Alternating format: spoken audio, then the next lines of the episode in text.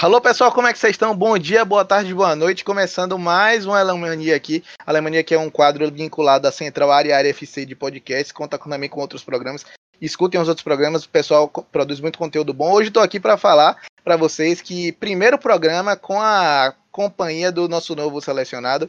Guilherme Monteiro acabou é, sendo selecionado para participar de forma fixa do nosso programa, vai aportar bastante qualidade. Eu estou muito feliz de te receber aqui, dessa vez como membro fixo. Parabéns e bem-vindo, Guilherme. Caraca, cara, isso aí, eu gostei desse ritmo aí, mano. Tom de... cara, é. até surpreendeu. É, mas obrigado, João, valeu, Danilo, aqui agora. Eu estou muito feliz por, por estar aqui como membro fixo do Arara FC. É, acredito que a gente vai a gente vai ser agora um trio que vai ajudar bastante aí aqui, no, aqui no Zou a, a saber cada vez mais sobre futebol alemão é, e também é, a gente entender também mais do jogo também, que eu acho que aqui eu acho que o meu principal objetivo é tentar ilustrar ao, ao nosso ouvinte aquilo que não só de fato aconteceu, mas tudo aquilo, o porquê aquilo que está acontecendo dentro do campo de jogo tem que ser daquela forma, daquele jeito, para fazer com que as equipes sejam executem bem seus planos de jogo. Exatamente, já chegou bem, já chegou interagindo também com o conterrâneo vascaíno, né? Tá, já conhecia de, outro, de outros tempos algumas partes das pessoas aqui e tá, já está se ambientando muito bem, né? Com certeza. Aqui a galera é, é muito gente boa, eu não tenho nada a dizer de ruim, são pessoas maravilhosas. A gente, um pouco antes aqui na gravação, a gente estava conversando sobre Rio de Janeiro, sobre profissões, vidas, é coisa muito bom ter uma galera assim para até mesmo às vezes quando a gente tem tantos problemas na nossa vida, a gente dá uma, uma conversada, a gente dá uma arejada um pouco na cabeça, isso é sempre importante. Sem dúvida nenhuma. E também estou aqui com o Danilo Guimarães, o companheiro de longa data, que também é, acabou fazendo esse processo seletivo junto comigo. Muito obrigado por ter acompanhado e apoiado esse processo. Danilo, você também é uma peça muito importante e está aí para esse programa de hoje, né, Danilo? Sim, com certeza, João. Para mim é um prazer imenso estar aqui mais uma vez. Também já dando aqui as boas-vindas ao nosso novo membro fixo, né, o Guilherme. Tenho certeza também que não apenas irá agregar no quesito de trazer qualidade de informação, ponto de vista, mas também no sentido de formar amizade aqui, né, para a gente o mais importante, o que torna né, o programa sempre muito prazeroso, né? Agora também, João, só para fazer uma introdução aqui, é, queria dizer para vocês que é um prazer Unaus Prestes estar aqui com vocês hoje. Para quem não sabe aí, talvez a tradução mais perfeita que a gente possa fazer em relação ao inenarrável em alemão. Então já fica aí uma palavra nova para o nosso caro ouvinte, para todo mundo. Enfim, um prazer, um aos prestes de estar aqui com vocês. Exatamente. Talvez também aí uma palavra, um neologismo, é indizível. pois é, mas bola para frente que a área também é cultura. Vamos nessa.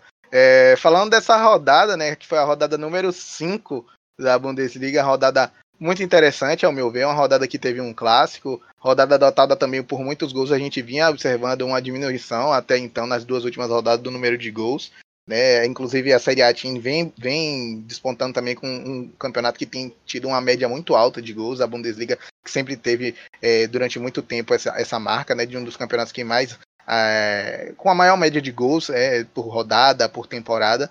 Mas esse, nessa rodada as coisas voltaram mais ou menos ao normal. Tivemos logo aí no, no primeiro jogo que vamos destacar o Red Bull Leipzig enfrentando o Hertha Berlim. Hertha Berlim que começou é, ganhando do Werder Bremen na temporada, mas engatou agora uma sequência de quatro derrotas consecutivas.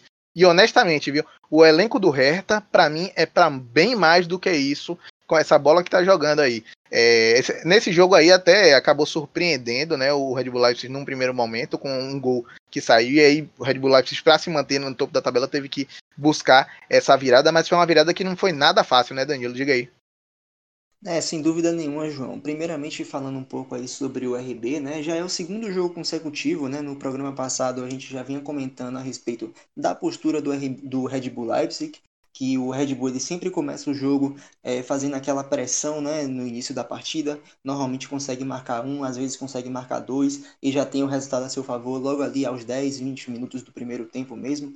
É, e já, já vem aí de duas rodadas em que isso não vem acontecido. E acho que é até uma coisa natural, né? Porque o ataque do RB, principalmente com a saída do Timo Werner, até hoje a gente fala do Timo Werner, perdeu pois um é. pouco mais de velocidade, jogadores que têm uma postura um pouco mais cadenciada e acaba refletindo, né, querendo ou não, dentro da postura do time é, perante né, os seus adversários. E aí o que ocorre? O RB ele teve um jogo um pouco, um pouco mais truncado, né? E aquela pressão inicial ela não aconteceu e ainda aconteceu né, também a desatenção. Quer dizer, o Hertha conseguiu abrir o placar né, muito cedo, inclusive, e acabou né, adotando uma postura um pouco mais defensiva após o gol. O Hertha, ele, como você disse, João, aplicou uma senhora goleada né, na primeira rodada contra o Werder Bremen. Se eu não me engano, acho que aquele jogo foi 4 a 1 E aí, o, o Hertha, como tem jogadores de muita qualidade, normalmente costuma adotar uma postura um pouco mais ofensiva, com jogadores habilidosos que conseguem, né, ou melhor, deveriam conseguir, né, marcar uma quantidade de gols maior do que vem marcando. E aí, a postura adotada para esse jogo foi um pouco diferente, uma postura mais defensiva, até porque estava jogando contra uma equipe muito mais qualificada, desculpa, e que briga na parte de cima da tabela. O Red Bull Leipzig é o líder da competição, no início da rodada também já era o, o líder, então, querendo ou não, o Hertha teve uma postura um pouco mais cautelosa e até um pouco natural no meu ponto de vista. E aí o que acontece? O Red Bull, ele correu atrás do resultado, conseguiu marcar o gol de empate, mas no segundo tempo o que a gente via era um jogo de um time que ia para cima, mas não conseguia encontrar espaços na defesa do Hertha. O Hertha se fechou bastante com duas linhas compostas por uma quantidade grande de jogadores, é, praticamente jogando apenas para se defender. E poucos contra-ataques foram surgindo ao longo dessa, de, desse segundo tempo, né? E aí o Sabitzer, ele precisou arriscar um pouco mais de fora da área. E por meio de jogadas aleatórias, eu diria, o, Red Bull Leipzig conseguiu encontrar um pênalti batido e convertido né, pelo próprio Sabitzer. E resultado importantíssimo acabou vindo, né, três pontos aí a mais para a conta do RB e para o lado do Hertha, como você falou, João, mais uma derrota, quer dizer, são apenas três pontos em cinco rodadas. No início do campeonato, no, no programa de pré-temporada, eu tinha palpitado que o Hertha ficaria dentro do G4 no final, quer dizer, está muito aquém das expectativas, tem elenco para muito mais do que isso. Sem dúvida nenhuma, eu concordo e inclusive penso da, da mesma forma. Eu não sei se Guilherme gostaria de pontuar alguma coisa rápida, mas eu acho que o elenco do Hertha é para muito mais do que isso vem sofrendo muito defensivamente, principalmente nos lados da defesa, né? Que foi, foi muito bem explorado. É, na bola parada também tem sofrido. Então é um time que está precisando de uma de uma recalchutada geral aí no seu sistema defensivo e na parte do ataque também fez, gastou bastante dinheiro em contratações até arrojadas, né? Contratações que até então não têm dado retorno. No caso do Piotec, é, o Matheus Cunha, que foi uma contratação bem acertada, é um cara que tem dado retorno dentro de campo, mas sem dúvida nenhuma que o time, como de, de forma geral, não, está, não tem estado é, nas expectativas que nós achávamos que deveria estar, né? Guilherme, gostaria de falar alguma coisa? Sobre o elenco do Hertha, sobre, alguma, sobre a situação do time no campeonato? Não, não, acho que. Talvez, então vamos lá, vamos lá. Já que você me chamou, eu também não vou ficar de sacanagem, não. vou fazer escolhas de é, o, o resto, eu acho que a única forma dele, no momento né, com o Labadia, se mostrou competitivo foi, foi sendo mais defensivo na temporada. Né? Toda vez que não tinha a obrigação de ter o, o, ser o protagonista do jogo, ele soube se portar bem. E nesse jogo, eu não vi, eu tô, tô aqui fazendo mais sim, que disse. É, então, foi a forma que o Verto tem encontrado para ser competitivo. É pouco, com certeza, pelo mais que, ainda mais pelo nível que os atletas que tem no, no grupo.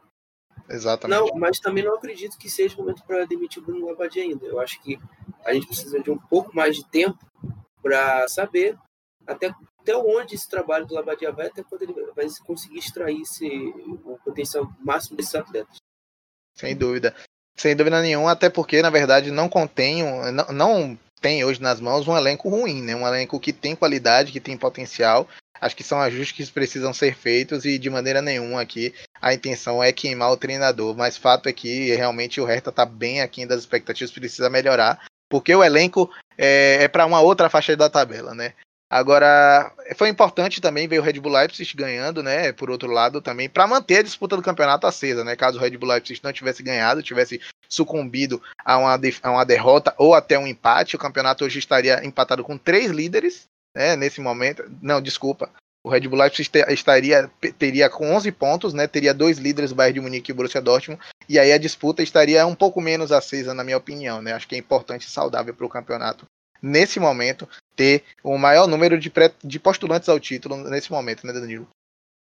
É, até porque quando o campeonato começa assim, a gente já sabe como termina, então imagina se não começasse assim, né, João? Pois é, um pouquinho mais de dificuldade para os bávaros é sempre bom para tentar variar um pouquinho mais é, dos ganhadores, né, dos vencedores do campeonato. Agora, passando para uma outra partida que aconteceu também, uma partida interessante pelos dois times que envolvem, geralmente porque o Frankfurt costuma dar um pouco de trabalho para o Bayern de Munique, né?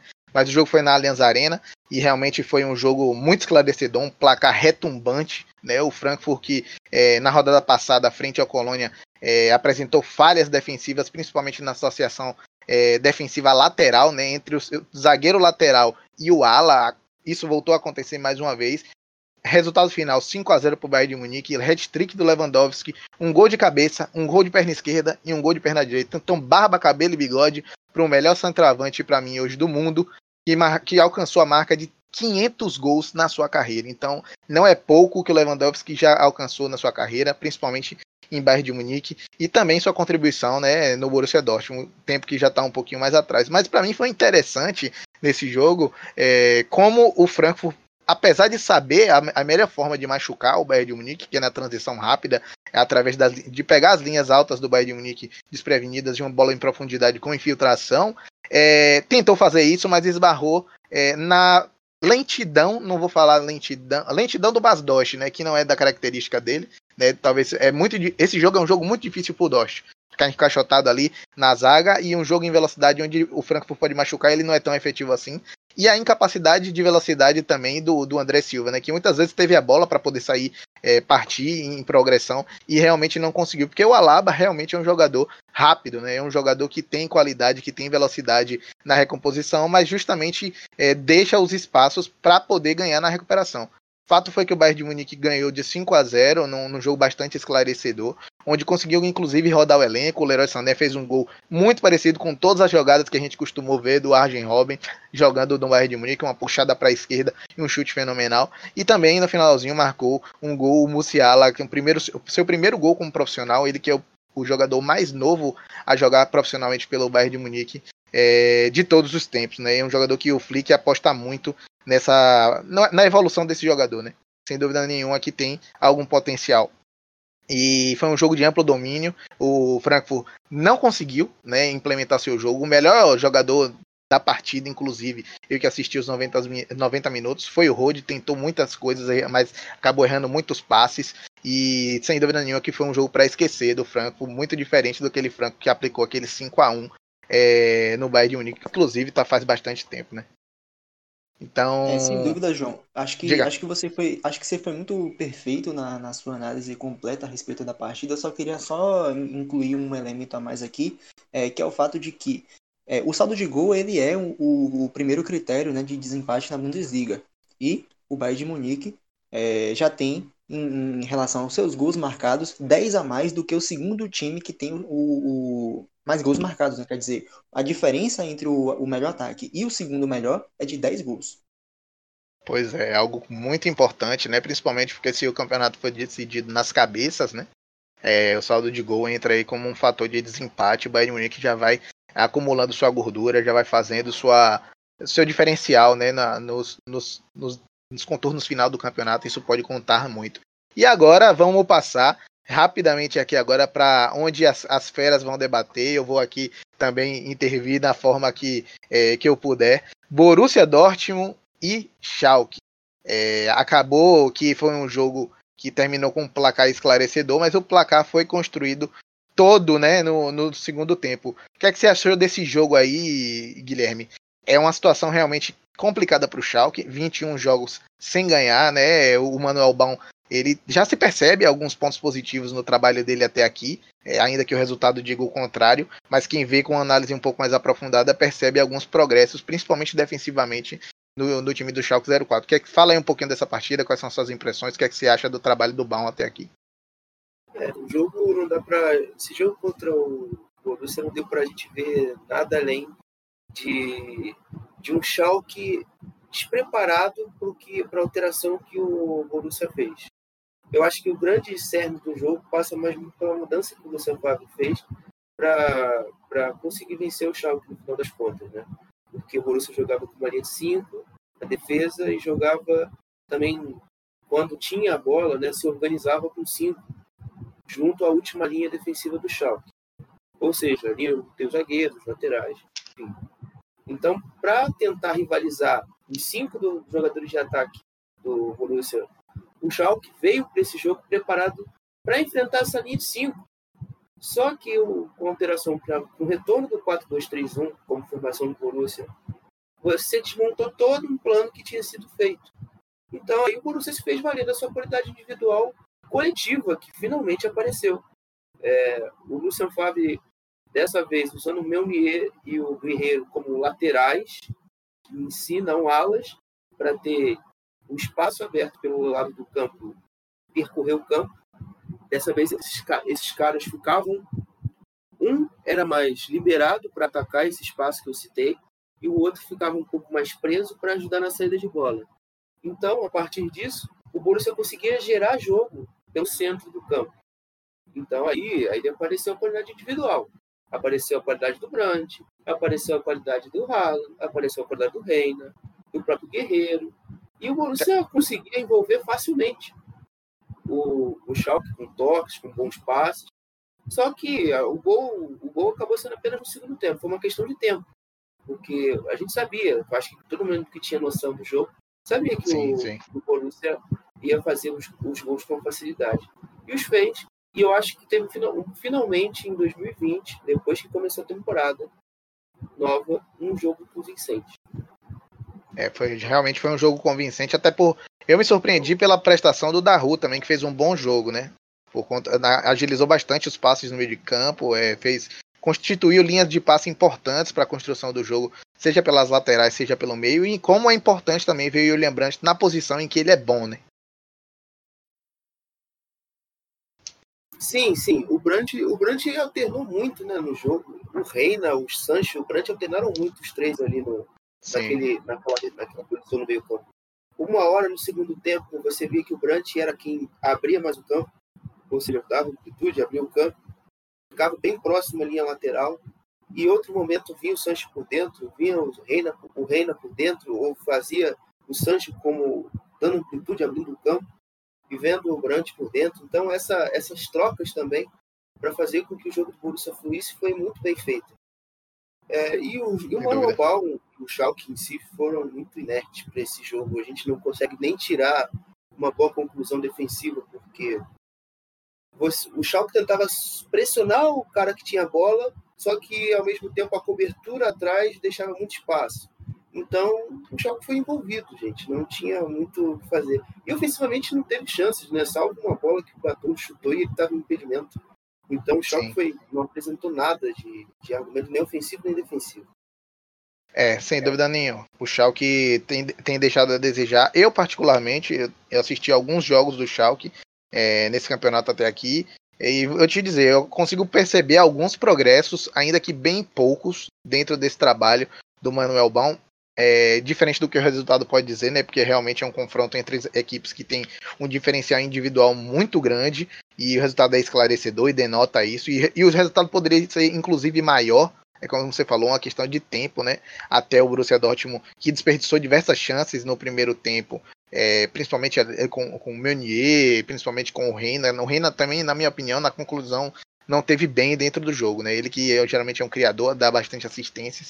E, mas eu consigo perceber alguns é, progressos no Schalke que eu via do Wagner, né? Eu vejo um time mais bem postado na, na questão defensiva, um time que sabe como defender um pouco melhor. Então eu acho que Talvez com o tempo, né? E dependendo também dos resultados, porque o aspecto anímico faz parte sim do jogo. Um jogador motivado é um jogador que tem condição dentro das suas habilidades de fazer mais. Um jogador desmotivado, ele geralmente está mais suscetível a erros, a panes e a esse determinado tipo de situação de concentração. Dependendo, se o, dependendo de como o, o Schalke reagir nas próximas rodadas, acho que tem condição de cristalizar essa melhora. Eu já percebo um Schalke um pouco melhor postado, uma, uma organização defensiva um pouco melhor do que aquela apresentada com Wagner, que realmente era um, um, samba do crioulo doido ali naquele meio de campo, que hoje ainda continua inoperante. Sobrecarregado e com pouquíssimas oportunidades de criar, mas realmente acho que o Baum está começando pelo caminho certo no Schalke, ainda que é muito difícil de dizer isso com a goleada de 3 a 0 aqui no, na pauta de análise. Eu acho que o caminho que ele está apontando para poder começar a consertar esse time do Schalke é o correto. Se vai conseguir, só o tempo dirá. Na minha opinião, é isso. E realmente acho que o Borussia Dortmund fez um jogo muito esclarecedor, né? É uma postura muito correta do Borussia Dortmund, dominando o jogo durante os 90 minutos, na minha opinião. E, e o Schalke realmente, acho que a, a, a próxima chance do Schalke é, de conseguir uma vitória e poder realmente é, acabar com essa sequência indigesta de 21 jogos, que pode até é, vir a ser prolongar aí, é realmente na Copa da Alemanha. Vocês acham que realmente é uma oportunidade boa? Eu acho, eu acho que o Schalke não consegue ficar esperando tanto tempo sem vencedor. Eu acho que o jogo, sempre o jogo seguinte vai ser a final. Isso é muito clichê, mas é, mas é a grande verdade. O Schalke já não vive, ele não tem, ele não é mais passível de erro, porque o campeonato está avançando e o Colônia, o Colônia, amigo, o Colônia já somou seus dois pontos, está na frente do Schalke. E ele pega na próxima rodada um adversário em casa que é possivelmente dá para vencer. Colônia, o Colônia está se organizando. Então, as coisas para cima estão ficando mais ficando piores para o Schalke. Eu acho que o, o jogo contra o Stuttgart era a verdadeira final. Isso pode ser também, a gente ainda não falou do Stuttgart, mas pode ser também uma virada de chave para o Stuttgart, porque se você perde é, o jogo para o penúltimo colocado do campeonato, é, da situação que está 21 jogos sem perder, a sua mesa, em vez dela estar positiva, né, ela pode virar de cabeça para baixo e começar uma onda negativa que pode destruir o teu psicológico. Por mais que Sim. o Stuttgart esteja vivendo uma boa fase, é um jogo que também, querendo ou não, é, é uma coisa que pode virar a chave e de forma negativa para o Stuttgart. Então, é um jogo dos mais traiçoeiros da próxima rodada é, é esse jogo entre Schalke e Stuttgart que vai acontecer na sexta-feira. Sem dúvida, a carga anímica envolvida aí nos dois times você foi perfeito nessa questão de acho que passa uma, uma, carga emocional e anímica muito negativa para o Stuttgart, né? De ser o time que vai quebrar essa escrita do Schalke de 21 jogos sem ganhar. Gente, é histórico isso, é histórico. É, o Schalke realmente vive um momento péssimo, pior defesa da competição nesse momento, apesar do mais não ter somado pontos. O Schalke realmente devido àquela goleada retumbante lá, e realmente apresenta muito pouco, né? O mais ainda apresentou alguma coisinha, a gente vai falar daqui a pouco do, do resultado que envolveu mais e Borussia Mönchengladbach. João. Diga. Não, eu só ia complementar que, assim, a... respondendo também a sua pergunta, acho que a temporada do, do Schalke é de se preocupar apenas com uma coisa, que é o não rebaixamento. Exatamente. o Schalke, ele, o Schalke ele tem que esquecer o resto. Esque, esquece tudo, concentra no seu campeonato briga contra o rebaixamento, a gente nem sabe se será possível escapar do rebaixamento. Caso não seja possível, ao menos tenta fazer uma pontuação que permita uma briga para ficar no playoff, porque rebaixar diretamente seria não apenas uma coisa extraordinária, mas também uma coisa ridícula, seria uma piada. O Schalke 04 hoje é uma piada. A gente vê torcedores do Schalke 04, você dizendo, né, João, que alguns torcedores tuitaram, né, que não aguentam mais. Velho, não aguenta mais você tá falando isso agora. Eu já teria dito isso há muito tempo se eu fosse torcedor do Schalke. Pois é. É uma coisa ridícula. Tá duro, tá duro de ver. E fora de campo também as coisas não estão gatinhas. Então, é, vislumbrando aí um, um, futuro em que é possível, fazendo um exercício de, de imaginação, né, que é, o Schalke é rebaixado, eu acho que é, vai sentir dificuldades, principalmente na segunda divisão dependendo de como foi feita essa transição, né, né do quem vai ser mantido no elenco, a situação fora de campo estrangulando as finanças, não abrindo muita margem para manobra na contratação, ainda que tem jogadores muito acima da média para a segunda divisão, e realmente acho que a situação fora de campo do Schalke pode prejudicar bastante. Se você que acompanha a segunda Bundesliga, esse time do Schalke aí, principalmente com algumas é, mudanças, saídas, muito provavelmente acontecem vendas, etc. Esse time do Schalke aí sente dificuldade para subir na Bundesliga 2 para a Bundesliga 1, é, Guilherme? Ah, eu acho que não. Aí né, acho que a gente também já tá pegando um pouco pesado. É, claro, como você disse, os talentos iriam saindo, mas a, a, base do Schalke, você também trazendo um, um, outro técnico, talvez, eu acho que o Daniel Tione aí, o Stefan Leiter lá no Grotterfoot, são bons treinadores. Dá para fazer com que esse Schalke seria, seria competitivo e subisse não só pela tradição e camisa, mas também pelo, pelo potencial técnico que teria. Eu não acho que a base do Schalke é, deveria ser solução. Eu já disse isso ó, não é de hoje. Estou falando só por tempo. Mas, então, mas é um clube, se caísse, conseguiria subir. Não sei se primeiro ou segundo, mas subiria.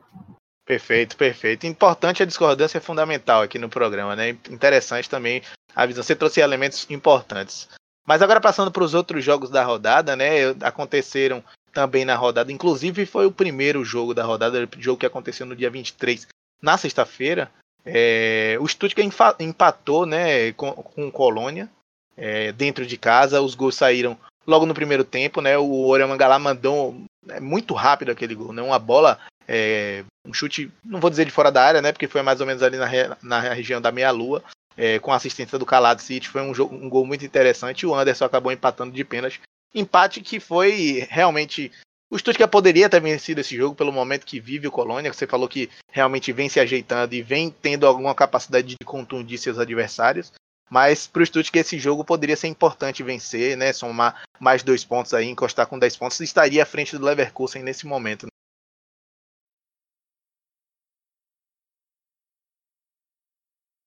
Além disso, também é, tivemos nessa rodada aí, já nos jogos é, de sábado, tivemos mais 05 e Borussia Mönchengladbach, um jogo que o mais deu muito trabalho para o Borussia Mönchengladbach, acabou chegou em determinado momento a assumir as rédeas da partida, né? A estar vencendo por 2 a 1 é, com a contribuição, principalmente nas finalizações muito precisas do, do Mateta, que Danilo já vem falando há um tempo. Realmente o Mateta é um dos destaques desse time do mais time do mais que é, para o jogo atual, né, contra o Borussia Mönchengladbach, vinha de dois jogos em que não tinha nem sequer acertado a meta do time adversário, né?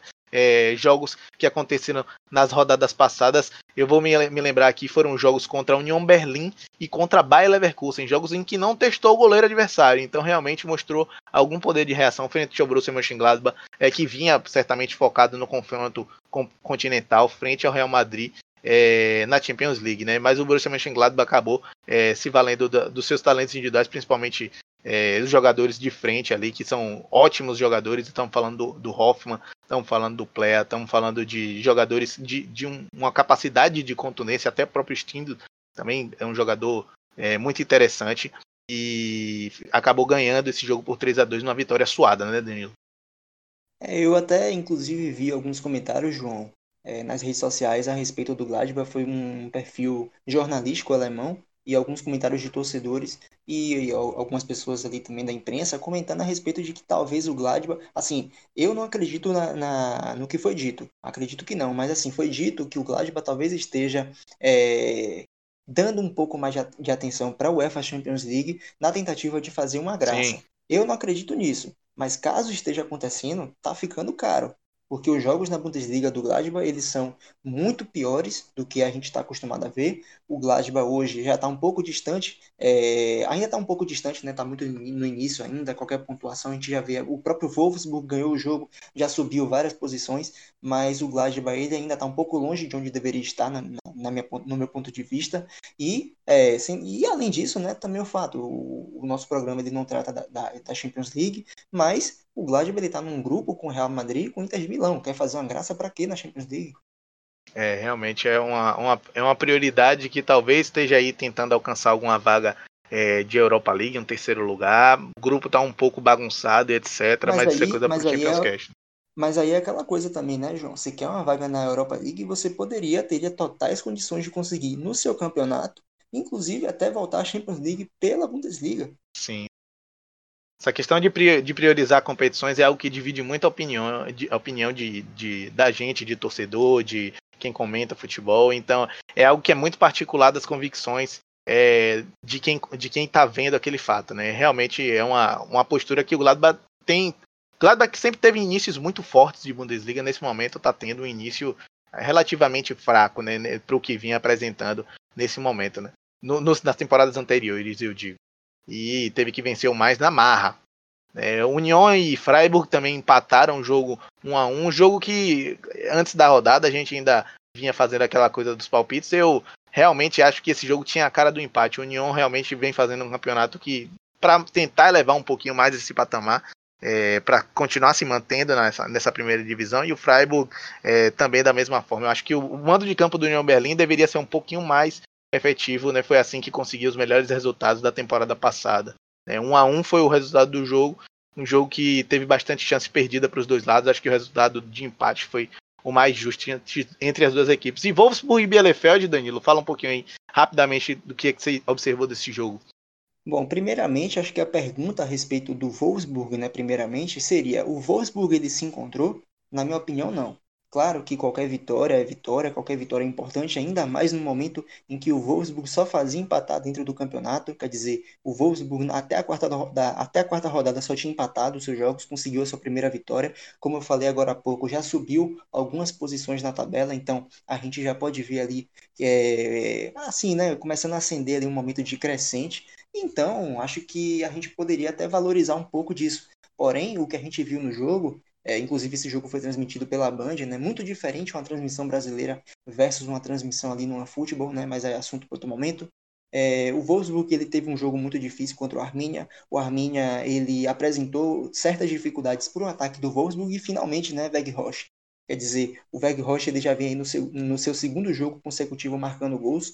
E o Wolfsburg ele abriu o placar muito cedo, numa jogada de falta até um pouco estranha. Não sei se foi uma jogada ensaiada, não sei se foi um chute que acabou virando um passe sem querer, mas querendo ou não, o, o atacante ali do, do Wolfsburg acabou ficando na cara do gol, marcando né, o primeiro gol. E no minuto seguinte, 2 a 0 no placar. O jogo estava decidido? Aparentemente sim. Mas o Arminia, no segundo tempo, ele foi para cima, conseguiu marcar o, o, seu gol ali por volta dos 35 minutos do segundo tempo, e já no fim do jogo, por muito pouco, o resultado né, não teria sido catastrófico. Mais uma vez, mais um empate teria vindo né, para os Lobos. O Manuel Pritter, né, ele acabou batendo uma bola que ali aparentemente até teve um desvio, a bola morreu teve. na trave, né? Inclusive poderia ter tirado dois custado caro, né? né? É, custado caríssimo, né? E aí, e aquela coisa. Concretizado o quinto empate seguido nesse caso, se a bola entrasse, diga. É, e a gente está falando também de uma equipe, né, do Armínia, que ainda não se encontrou dentro da primeira divisão. A realidade é completamente diferente da segunda divisão. Como a gente até estava falando aqui do Schalke, se o Schalke caísse, será que subia? Muito provavelmente sim, porque o nível da segunda divisão é muito inferior ao da primeira. E aí a gente está falando de uma postura tática e de uma ideia de jogo principalmente. O Armínia ele precisa aprender a jogar a primeira divisão. É, sem dúvida nenhuma. Eu, eu particularmente, é, não assisti esse jogo, olhei os, os highlights. É, eu, eu, não tô lá dentro do campo jogando, não sou goleiro, sou um lateral direito muito deficiente, muito esforçado, né?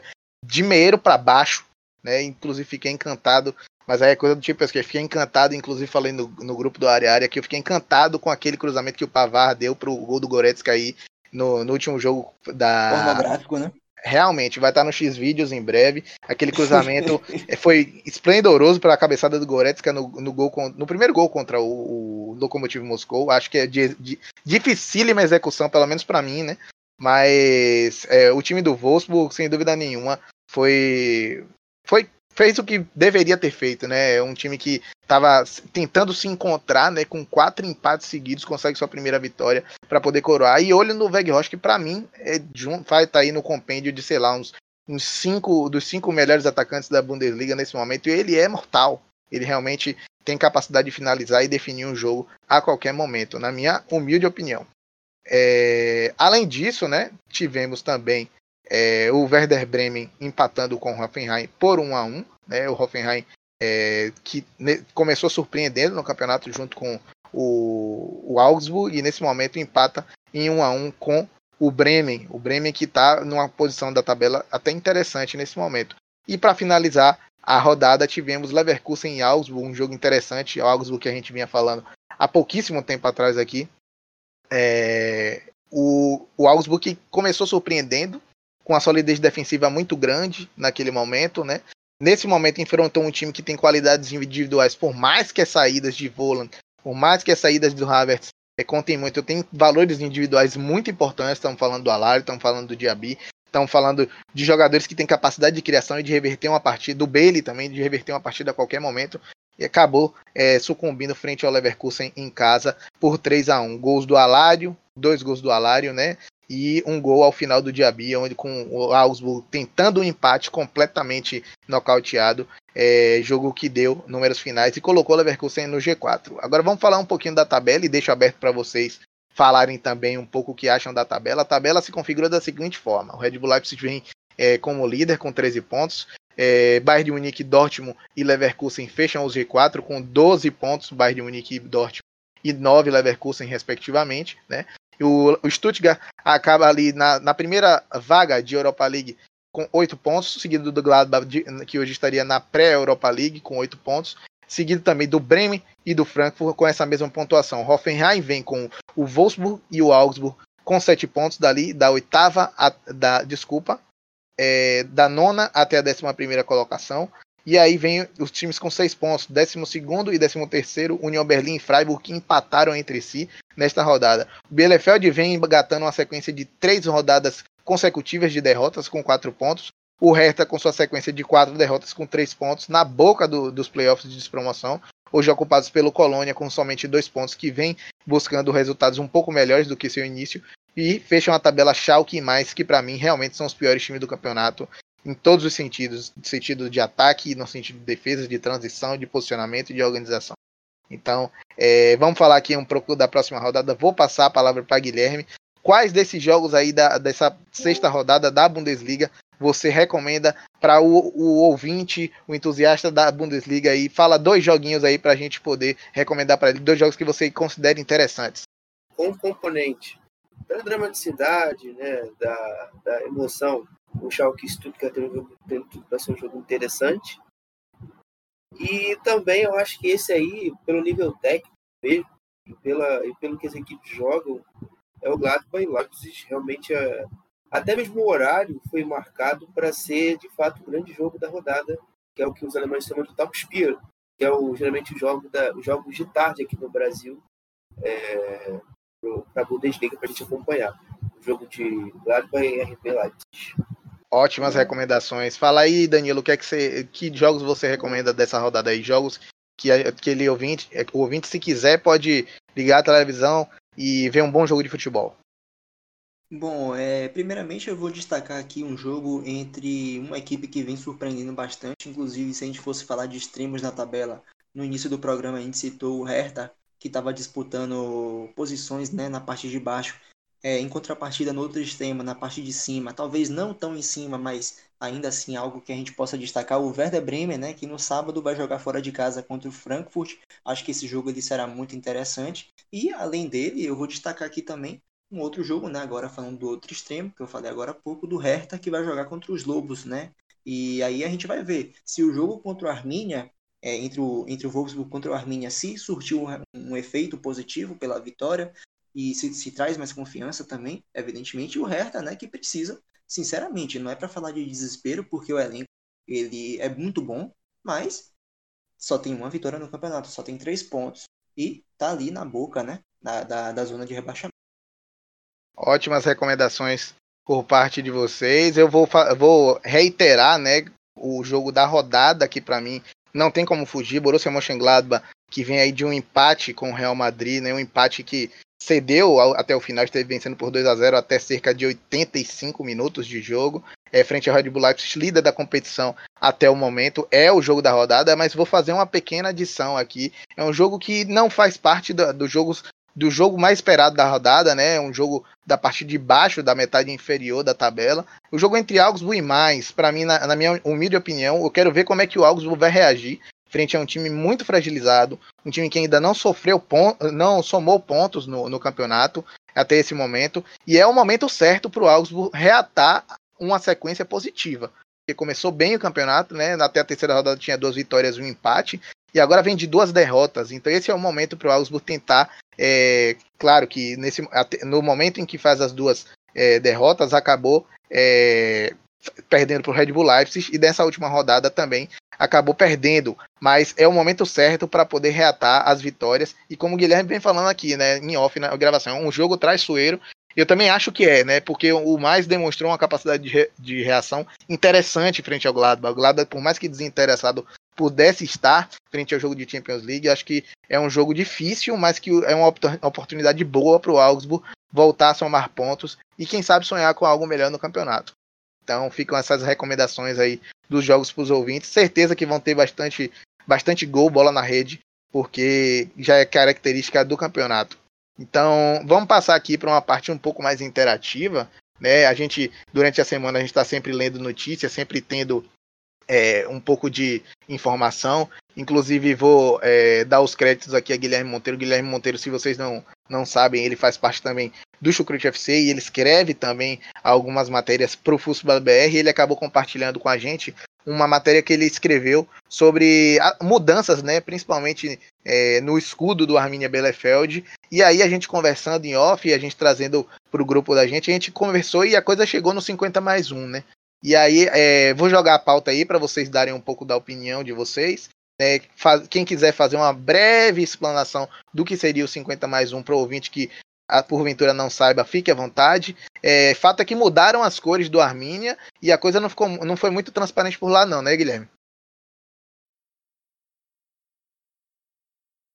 Sim, sim. É, o, o Armínia, né, como, quando eu escrevi a matéria, estava apurando, estava lendo, é, e o, ficou muito claro que a direção do Armínia é, vem buscado trazer uma identidade nova para o clube né, nesse retorno à Bundesliga. E, como eu até descrevo na matéria, tentando retomar é, os ideais de tradição em um, em um time um time teimoso, que, é, que eles gostariam de chamar como eles se é, vangloriam como cidadãos da cidade de Bielefeld. Então, ficou bem interessante, sim. É, a questão da, de vigorar, o, de ser ou não contra o a favor do ponto 50 mais 1, é porque esse processo não, não teve nenhuma aprovação de, dos, dos torcedores, né, da, daqueles, daqueles membros que compõem o conselho é, do clube. Foi uma decisão muito ali cercada a poucos, como se fosse uma pequena é, oligarquia. Então ficou difícil ali, ó, a torcida de fato não agradou, até porque também a cor mudou, a cor pelo menos até o momento, já que a, a, a troca oficial tende a ser confirmada é, no dia 3 de dezembro, que é quando acontece a Assembleia Geral do clube, para avaliar outras pautas também, além dessa troca da cor do, do emblema. Então, então, de forma provisória, esse, no, esse novo emblema só vai aparecer para coisas para mídias sociais e e, e enfim, esses, esses tipos de divulgações de campanha e etc. Fato é que isso tem um rebatimento muito é, importante, né?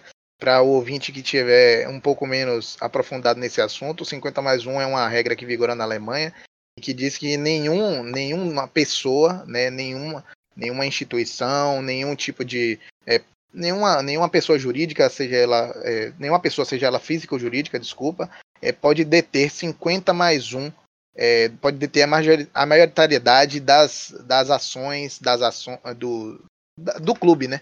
Então, é, mantendo assim os clubes como patrimônio da, dos torcedores, como patrimônio das pessoas.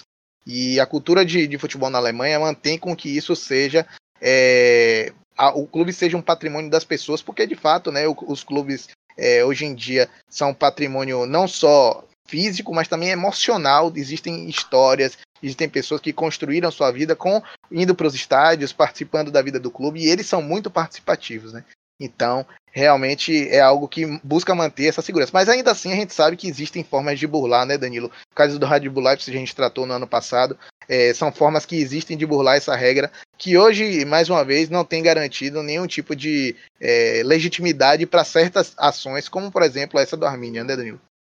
É, sem dúvida nenhuma, João. Inclusive, essa tentativa de burlar a lei, né, torna o RB Leipzig o clube mais odiado da Alemanha, né? Todos os outros clubes e todos os outros torcedores de outros clubes também têm um pensamento similar em relação à sua cultura, em relação ao seu futebol. Então, de repente, surgiu um time lá que tem recebe a logomarca, recebe um nome que apesar de não ser ah, o nome Red Bull, mas ah, todo mundo sabe, né, que o RB tem tudo a ver com o nome da marca, então acho que todos os torcedores de outros clubes ficam chateados com relação a isso, mas outro, outro ponto, João, é que, e que a gente também não pode esquecer é o fato de que na Bundesliga temos sim clubes empresa.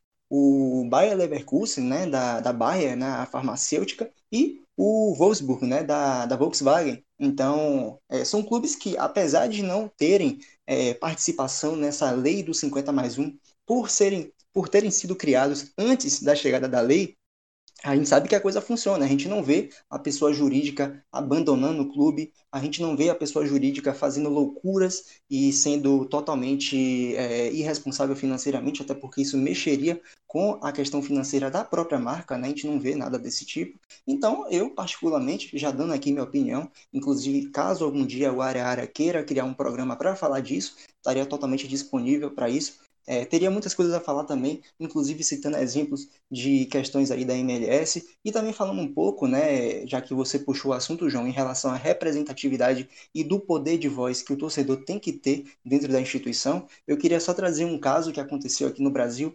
Eu que sou torcedor do Internacional, acompanho muitas notícias do, da dupla Grenal, e eu vi um jornalista né, do, do Rio Grande do Sul citando a, a questão do Grêmio em relação à participação de sócios torcedores dentro da instituição. A gente que acompanha o futebol brasileiro sabe que o Grêmio ele prioriza as Copas, né, o rei de Copas, e deixa os jogadores reservas, né, acaba poupando os titulares para jogar o Campeonato Brasileiro. E aí o que acontece? O sócio torcedor do Grêmio, ele não toma a decisão de abandonar o Campeonato Brasileiro. O torcedor do Grêmio, ele quer o Campeonato Brasileiro mas tem uma pessoa dentro da instituição que toma essa decisão por ele. Então, esse poder de voz também não acontece. Então, não é o fato de ter um, uma representatividade formada por um dono ou por um presidente que vai mudar o fator da torcida interferir diretamente na decisão do clube.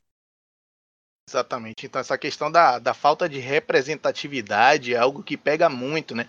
Principalmente porque o 50 mais 1, além de buscar é, entender e legitimar o futebol como patrimônio das pessoas, busca manter também uma, uma, é, uma representatividade do torcedor frente às decisões e da participação política da vida do clube, né? Então, por mais que existam formas de burlar isso, e por mais que decisões como a do Armínia é, mantenham é, em determinado momento uma, uma, uma dúvida sobre essa, essa regra do 50 mais 1, isso realmente é, a regra não nenhuma lei hoje em dia é passível de 100% de segurança que não pode ser burlado. Então, é algo que eu, eu, eu, concordo e acho que tem que tem sim que ser mantido e geralmente tem que ser essas coisas têm que ser atualizadas, tem que ser é, colocados dispositivos que conhecidas as formas de burlar, seja mais difícil de repeti-las ou até vislumbrar novas possibilidades em que elas podem estar sendo replicadas. É, vamos passar para uma próxima pauta aqui. Algum de vocês tem mais alguma coisa para falar sobre essa questão? Da minha parte, não. Pode passar, borracha. Pronto, então vou passar aqui e já passo a palavra para você, Guilherme. Essa é uma pauta que, inclusive, foi muito interessante a sugestão dela. O Werder Bremen, né? O Werder Bremen até aqui vem fazendo um campeonato é, que a, a, posição na tabela vem, vem mostrando vem apontando para algo mais positivo. A gente, não, a gente sabe que só tem cinco rodadas, o campeonato ainda tem muita coisa para rolar ainda pela frente. Mas o Bremen que com os aportes da temporada passada, né, muitas compras obrigatórias é, de alguns jogadores, o Léo Bittencourt a, talvez tenha sido o que melhor é, mostrou que pode agregar nesse time do Bremen, né? O que, é que você acha desse time do Bremen nesse início de temporada? Quais são os pontos-chave do time do Bremen nesse início de temporada? Ah, com certeza eu acho que a, o, a o revigoramento, se essa palavra não existe, eu passo a usá-la como neologismo agora.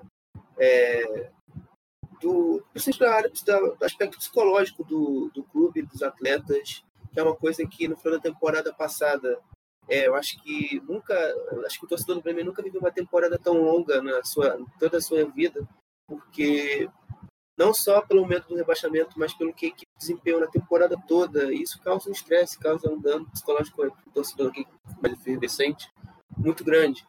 Então, a temporada, essa off-season serviu muito mais mesmo para recuperar a cabeça dos atletas, serviu para ajudar também a todos do clube a tentar organizar melhor as coisas para a temporada nova. E o clube quietinho na dele vem fazendo, né? trouxe apenas dois reforços, é, contou com jogadores vindo, voltando de empréstimo, jovens, que têm potencial para agregar o elenco. Vendeu agora no final da janela o Davi Klasen é, para ajudar também a equipe a pagar se, a, seus custos, né, suas despesas, já que não são pequenas. E o time, aos poucos, dentro de campo, vai se reestruturando.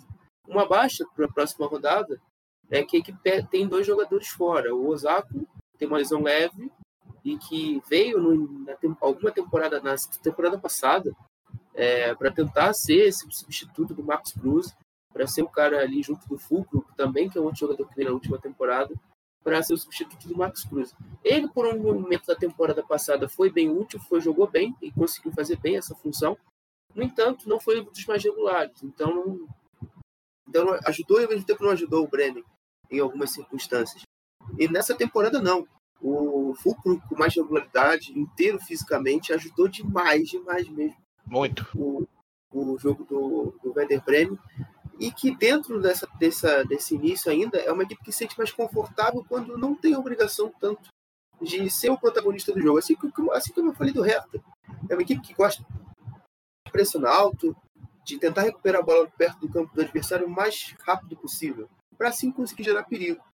E defensivamente, quando tem a quebra da estrutura é que vem o maior problema. A transição defensiva ainda é um problema no trabalho do Florian Kohfeldt. Eu acho que desde que ele começou a trabalhar no Bremen, isso é um problema. E nessa temporada não é diferente. Ele ainda não, não tem dificuldade de encontrar a melhor forma de fazer esse time encaixar, recompondo-se. Em organização também. É, a equipe sofreu muito contra o jogo do Freiburg. É, o Freiburg levou uma certa superioridade né, na, na, nas bolas, na, nas jogadas. Então, ele, o Florian ficou muito aliviado quando conseguiu achar aquele um pontinho é, na, na Floresta Negra. E dessa vez não foi diferente. O primeiro tempo uh, contra o Hoffenheim também não foi um primeiro tempo bom nesse sentido. A equipe fez o gol, um gol bem rápido, bem cedo, com o Max Egerstein, e, e depois tentou mais se retrair mais sem transição. Só que não tinha transição e lá atrás estava tomando sufoco, até que no finalzinho do primeiro tempo o Hoffenheim chegou ao empate e deu números placares, deu o número final ao placar. Então é isso. O, o princípio de temporada é boa no, ponto de vista ofensivo, você recuperando o Osaka, você deixando o Fulcro na sua mais alta forma, é, e você também fazendo com que o Leonardo Bittencourt tenha uma boa, boa atuação, continue se desenvolvendo. E defensivamente ainda precisa de alguns ajustes, apesar de, de uma solidez defensiva maior do que a gente tem, na, por exemplo, na última temporada.